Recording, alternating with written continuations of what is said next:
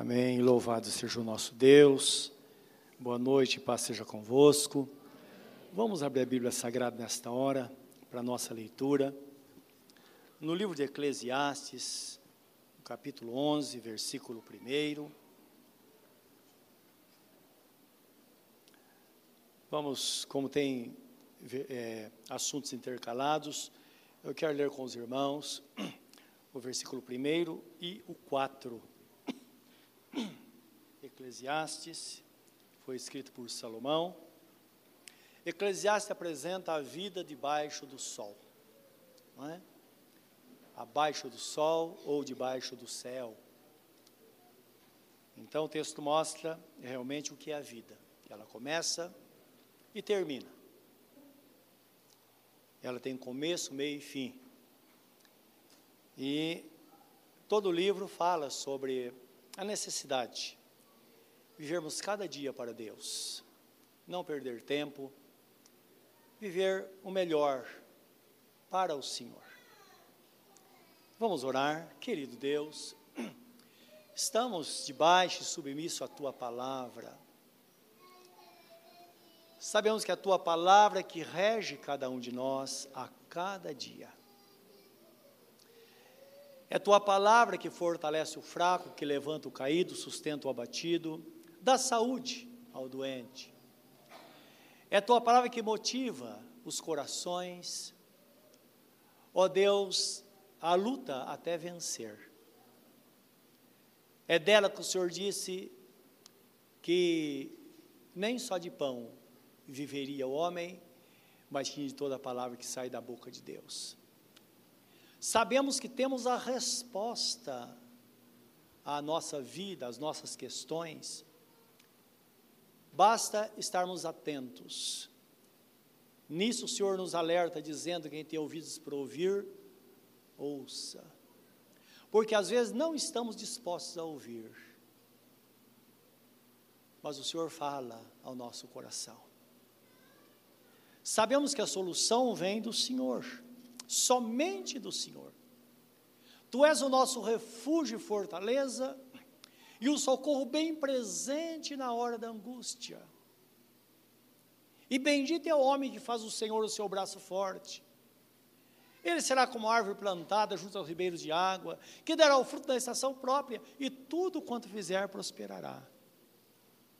Mas está escrito que os ímpios não são assim. Aquele que não teme ao Senhor, que não anda nos teus caminhos, é como a árvore solitária no deserto, porque não fez do Senhor o seu braço forte. Que nesta noite, Senhor, possamos depender totalmente do Senhor, para que recebamos então a tua bênção e que ninguém neste lugar saia de mãos vazias. Deus, que ninguém esteja com o coração fechado a ouvir a tua palavra mas sim os ouvidos abertos, que a palavra desça ao coração, como semente que há de produzir até um cento por um. Muito obrigado, Senhor, tu és bom. Obrigado, em nome de Jesus. Amém. Diz assim, meus irmãos, a palavra: lança o teu pão sobre as águas, porque depois de muito dia, muitos dias o acharás. E o versículo 4 diz: quem observa o vento nunca semeará, e o que olha para as nuvens nunca colherá. Esses textos, ele fala exatamente sobre a vida de fé que nós vamos ter na nossa jornada aqui na terra.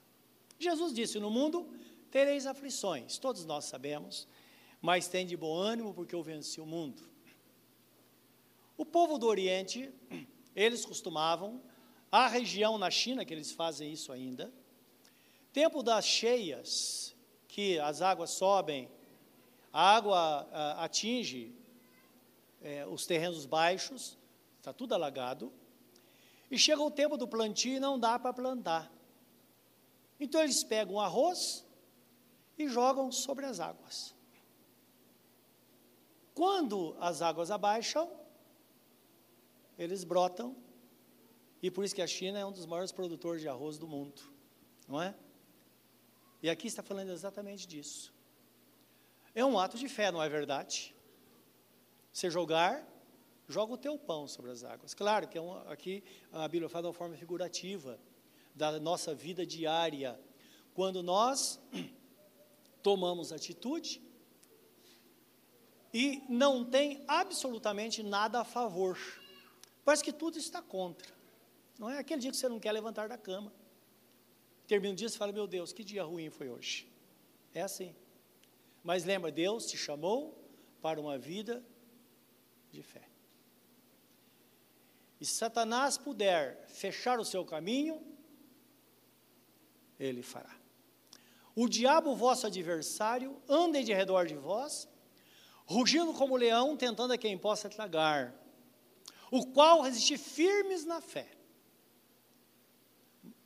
Mas saiba que essas, esses acontecimentos, essas coisas acontecem com vossos irmãos no mundo inteiro.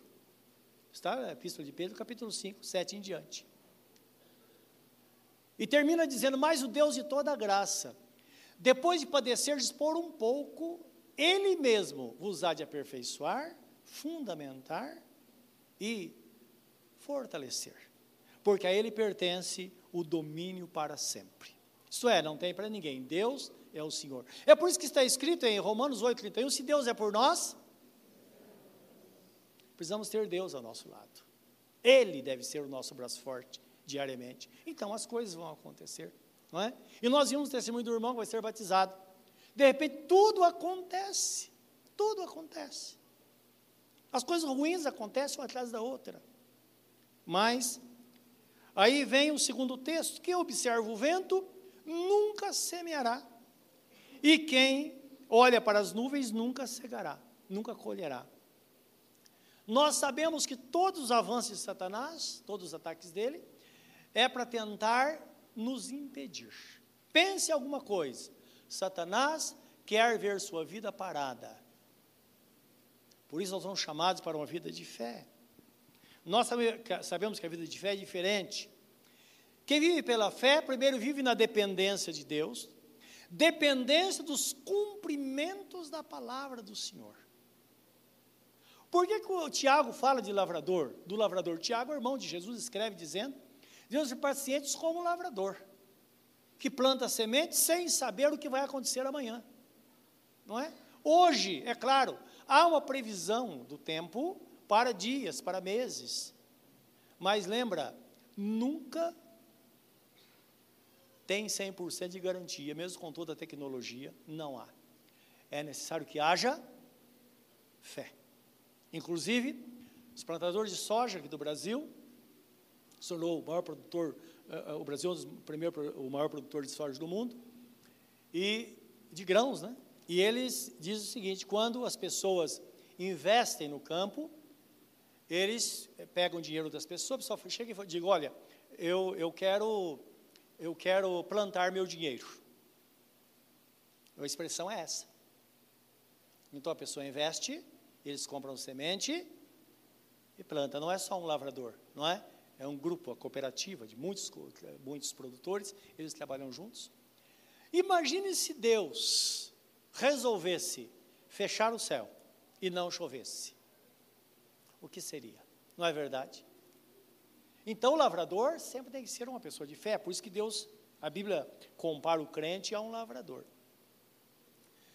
Então, a fé é a certeza da fidelidade de Deus no cumprimento da sua palavra, a sua promessa. Por isso que se está escrito, está escrito. Nós falamos muito sobre isso, não é? Por isso o pensamento do crente deve ser assim, o pensamento daquele que tem fé em Deus deve ser sempre assim. Deus é fiel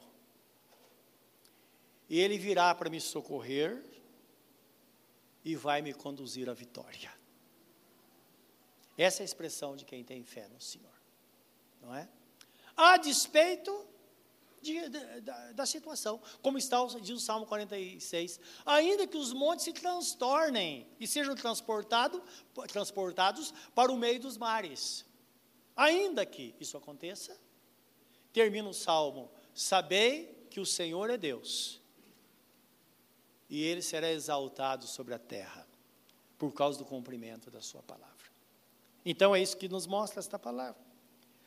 Isso significa, meus irmãos, que às vezes as decisões elas precisam ser tomadas a despeito das circunstâncias, porque às vezes as circunstâncias elas são favoráveis, às vezes não.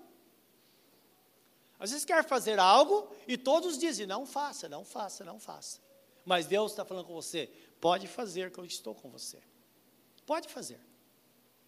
Outra hora, todo mundo diz: olha, pode fazer. E Deus fala: não faça. Então, é essa, essa percepção que todo crente precisa ter. E a Bíblia traz a nós uma ilustração muito interessante da vida de Abraão. Eu queria ler com os irmãos no livro de Romanos. O apóstolo Paulo fala sobre Abraão, sobre toda aquela história do Velho Testamento, está em Gênesis, uma história maravilhosa, onde eventos acontecem e em cada situação Deus está conduzindo ali é, a vida de Abraão, vida familiar, a, a, a, o futuro da igreja, o futuro do povo de Israel, não é? E depois isso foi revelado, o apóstolo São Paulo, e ele escreve aqui para nos orientar, para mostrar a nós como é de fato a vida daqueles que são justificados pela fé na pessoa bendita de nosso Senhor Jesus Cristo.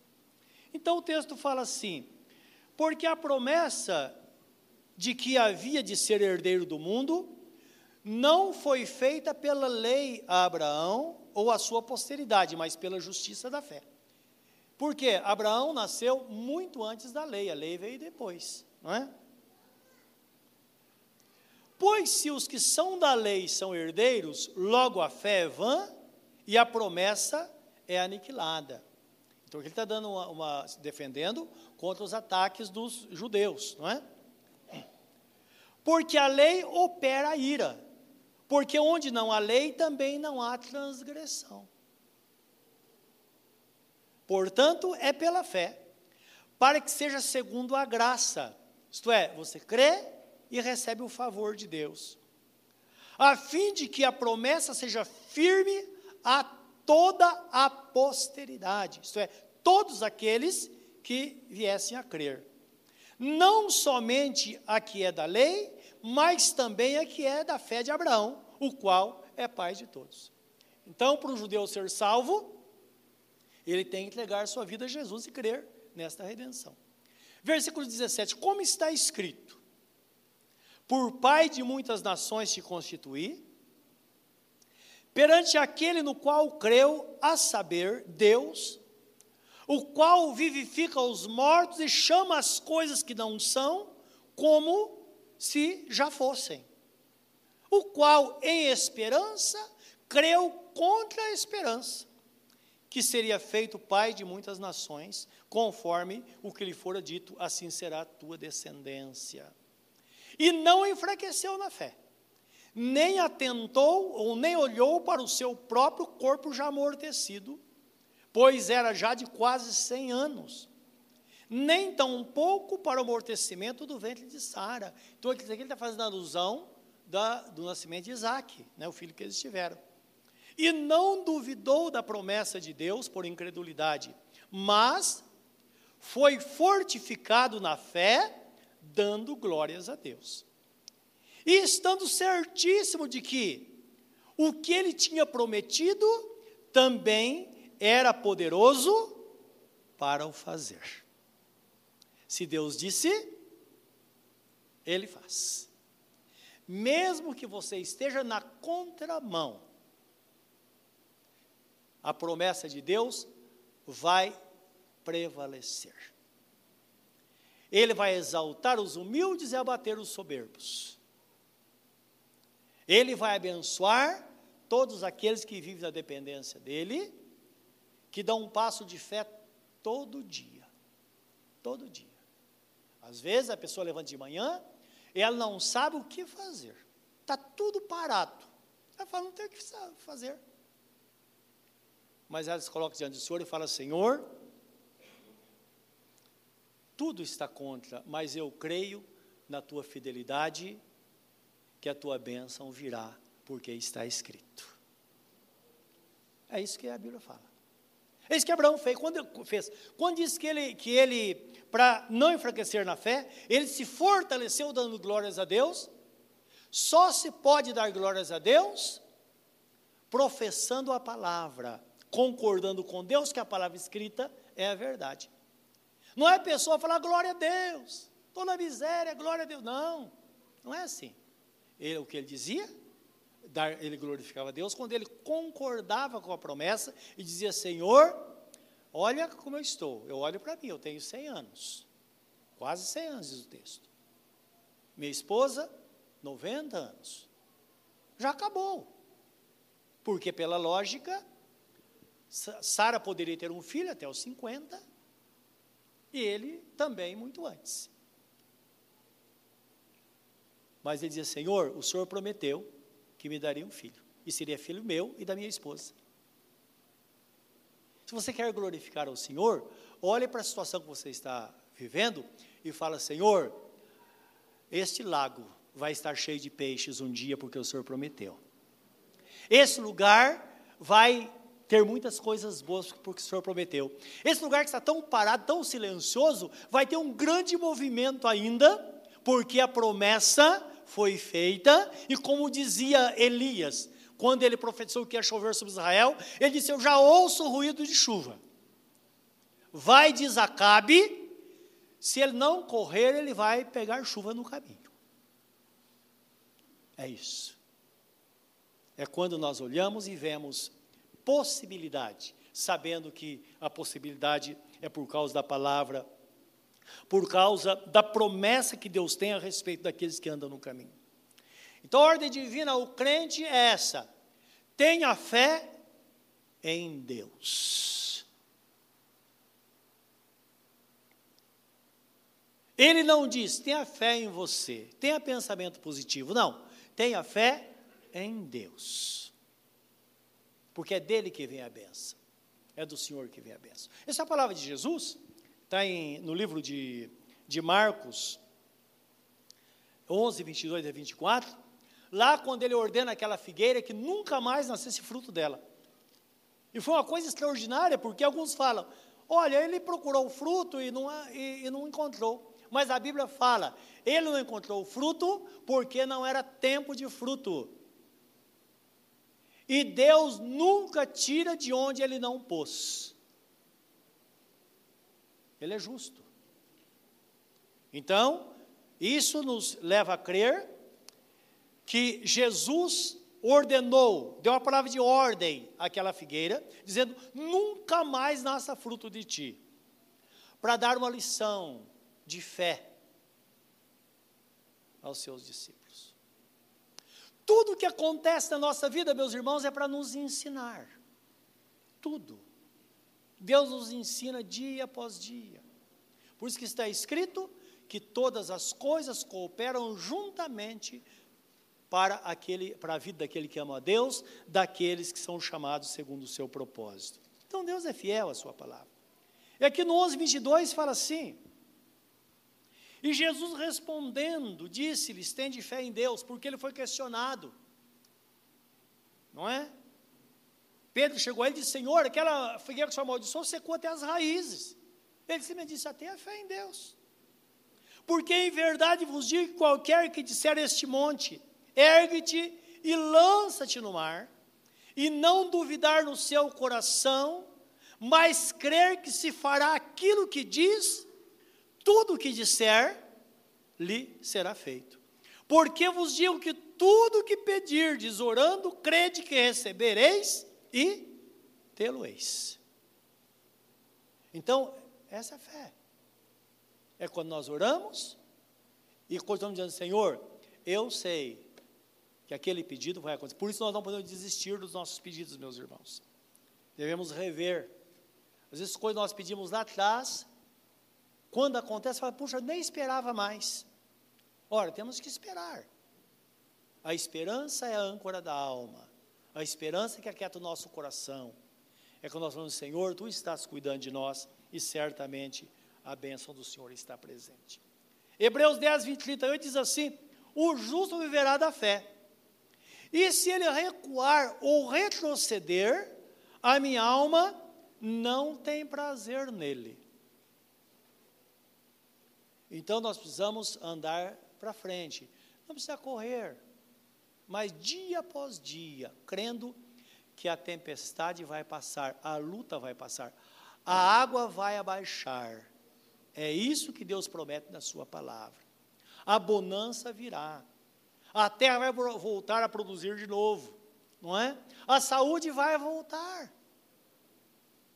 Estava falando com o pastor Mário, o pastor Zé pediu oração para ele, eu estava conversando com ele hoje e disse: Olha, tem coisa que é bom acontecer, enquanto temos uma idade que suporta um tratamento, hoje a gente descobre, não é verdade? Então, a, a, a, possibilidade é reparar tudo e ter, daí para frente, uma velhice saudável e produzir muito, até os 100 anos, se Deus quiser.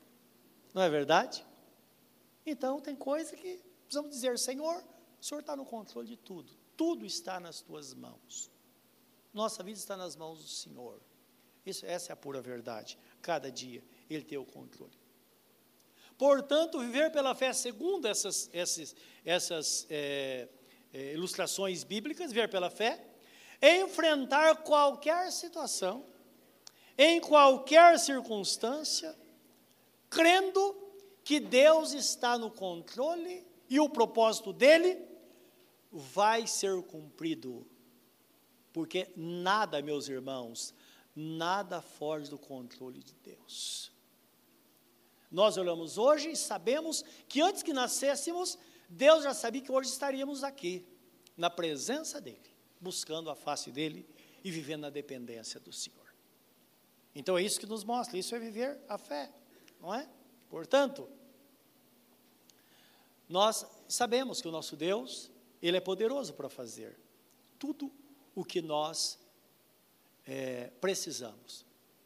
Abraão tinha essa certeza no coração.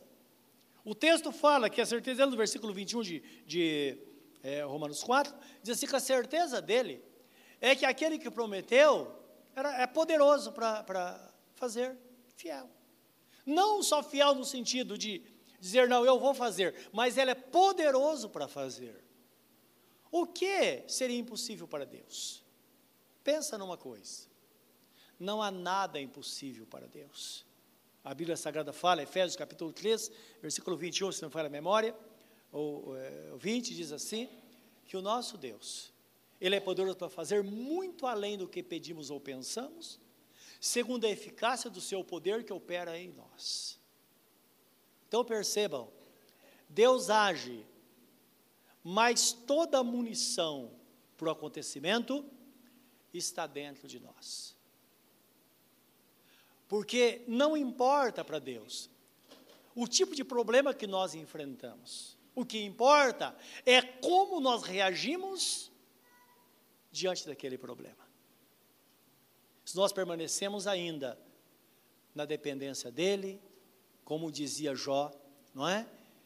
Eu sei que o meu redentor vive e brevemente ele vai se levantar para julgar a minha causa. E Deus esteve ali, tanto é que o nome dele ficou na história. Talvez as condições não sejam as melhores, meus irmãos, mas as decisões precisam ser tomadas. As condições talvez não sejam as melhores, mas decisões precisam ser tomadas. Decisões de fé precisam ser tomadas. Como dizia Josué, o povo de Israel, quando ele estava entrando na terra prometida, e chegou o momento que eles iam possuir a terra. E Josué chama toda aquela multidão, mais ou menos um milhão de pessoas, e fala com eles: olha, hoje nós precisamos acertar algumas coisas aqui. Porque tinham muitos costumes que eles traziam do passado. Dentre elas, muitos deles nessa jornada eles nasceram do deserto, não é? Então, muitos deles pegaram o costume dos pagãos que moravam no deserto. Então, tinha lá na sua bagagem tinham lá na sua, na sua tenda uma, é, ídolos que eles pegavam pelo caminho. E Josué os chamou e disse: Olha, vocês vão ter que escolher hoje. Se vocês quiserem servir os ídolos como vossos pais serviram no deserto, tudo bem. É um direito de cada um de vocês. Mas eu quero adiantar: não importa a decisão que vocês tomem, eu e minha casa serviremos ao Senhor. Porque Josué sabia, não é? O que aquilo ia implicar na vida deles. Josué sabia. Deus havia dito a Moisés, e Moisés deixou escrito no livro do Deuteronômio, diz assim: olha, maldito aquele que tiver uma imagem de escultura, mesmo que seja escondido em casa. Porque Deus não divide a glória dele com ninguém. Ele não divide. Somente o Senhor teu Deus adorarás e somente ele prestarás culto. Está escrito, é um mandamento que Jesus repete a Satanás: Satanás, arreda-te, porque está escrito: somente o Senhor teu Deus adorará, somente prestarás culto. Qual foi a reação dos irmãos, da, da, dos hebreus? Disseram, claro, todos nós, cada família se posicionou, cada chefe de família, nós vamos servir ao Senhor. Longe de nós. Ele diz, então tem que fazer alguma coisa. Tem que voltar para casa e fazer uma limpeza lá. Claro que isso é simbólico, não é? É olhar para dentro de nós e fazer uma limpeza no nosso coração. E ficar somente com aquilo que agrada ao Senhor. A fé genuína na pessoa bendita de nosso Senhor Jesus Cristo. O crente pode estar se arrastando. O Senhor diz: Eu te tomo pela tua mão e te digo: Eu sou o teu Deus. Eu sou o seu Deus e você é o meu filho. É o acolhimento, é Deus dando direção, é Deus abrindo as portas, é Deus consolando no sofrimento. Tanto é que Jesus fala no livro de Apocalipse, capítulo 7, versículo 8, ele diz assim: Lembra que a porta que eu fecho, ninguém abre, e a porta que eu abro, ninguém fecha. Mas diante de ti eu tenho uma porta aberta a qual ninguém poderá fechá-la, porque tens pouca força, mas guardaste a minha palavra e não negaste o meu nome. Isto é, a despeito das dificuldades que você está enfrentando, você ainda permanece crente, é o que ele está dizendo. Por causa disso, ninguém vai te tomar da minha mão. É a nossa posição nas mãos do Senhor nesta noite. Confia nele, como está escrito entrega o teu caminho ao Senhor, confia nele e o mais ele fará. Ele fará sobresser a sua justiça como a luz do meio-dia. Mas descansa no Senhor e espera nele. Curve seu semblante diante do Senhor neste momento. Pense nesta palavra. Aí onde você está, fala com o Senhor. O que está no seu coração? Seja uma pessoa verdadeira. Conhecereis a verdade e a verdade vos libertará. Fala com Ele. Fala o que está no seu coração. Fala com Deus. Entrega ao Senhor a tua vida. Talvez você tenha sido como aquele lavrador, jogou a semente sobre as águas e as águas não abaixaram, mas elas vão baixar. E quando baixarem, as sementes vão germinar e vão brotar, e você vai ter uma grande colheita. É o que está escrito. Em cima, as nuvens são espessas, o vento é forte. Se você olhar para o vento, você não vai fazer nada. Olhar para as nuvens também não. Olha para Jesus. Olha para Jesus. Ele é o autor e consumador da nossa fé. Aquieta o seu coração nesta noite. Talvez as coisas não estão indo bem lá na sua casa. Talvez não está bem no seu trabalho.